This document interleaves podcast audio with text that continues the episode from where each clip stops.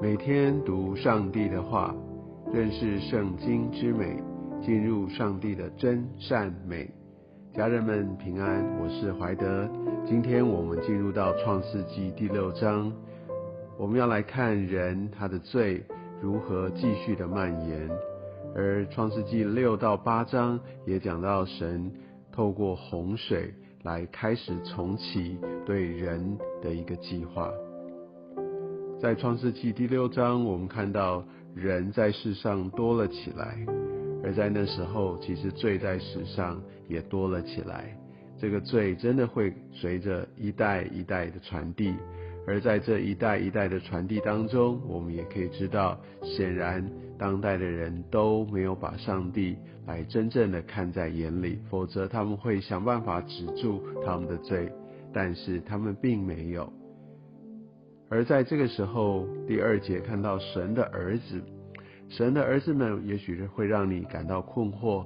那根据一些解经学家他们所说，这个神的儿子非常可能指的是堕落的天使，他们同样犯了罪，一个跟人很类似的状况，他们想要当自己，想要自己掌权，不愿意降服在上帝的带领跟计划当中。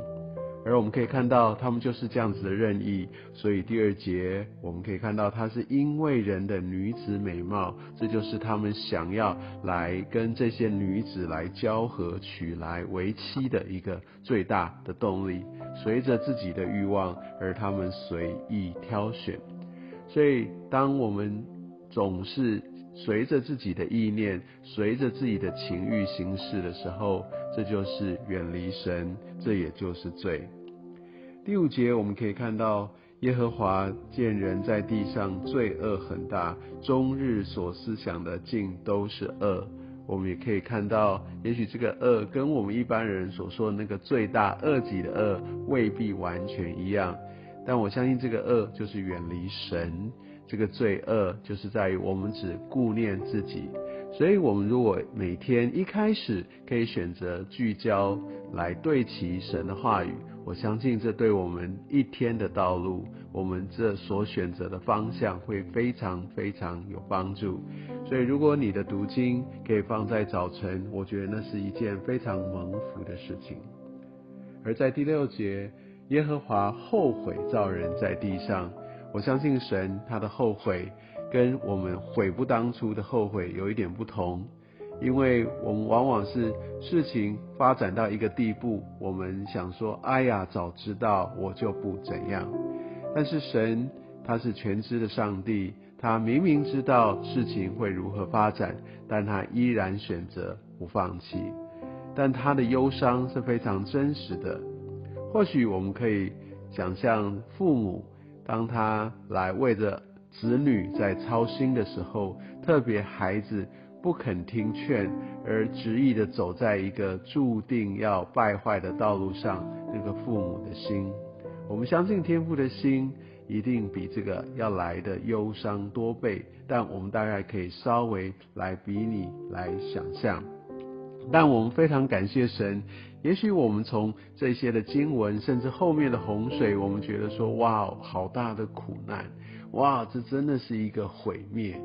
哇，有很多很多负面的一个想法，但是我相信神透过这段经文，一方面是要来告诉我们这条道路千万不要再走，但更多的是他要来显明他的恩典。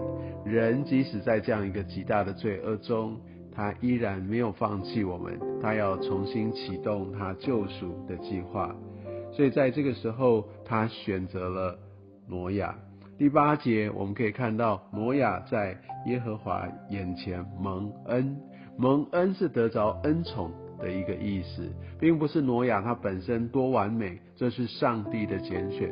上帝凭着他的意，当然挪亚他有他的回应。挪亚很重要的回应不是他的行为完全，因为在神眼前没有完全人，但是挪亚他遵行上帝的话。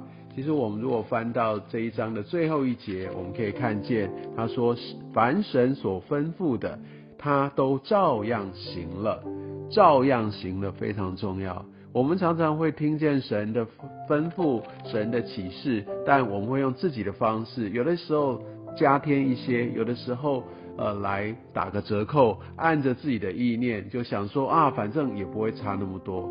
但是挪亚不是这样，神吩咐他，他都照样行了。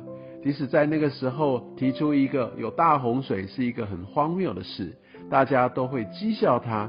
但有一百二十年的时间，挪亚继续的工作来把方舟造了出来。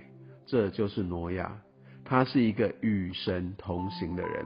再一次，我们需要抓住这个与神同行这个宝贵的提醒。愿上帝祝福带领我每一个人。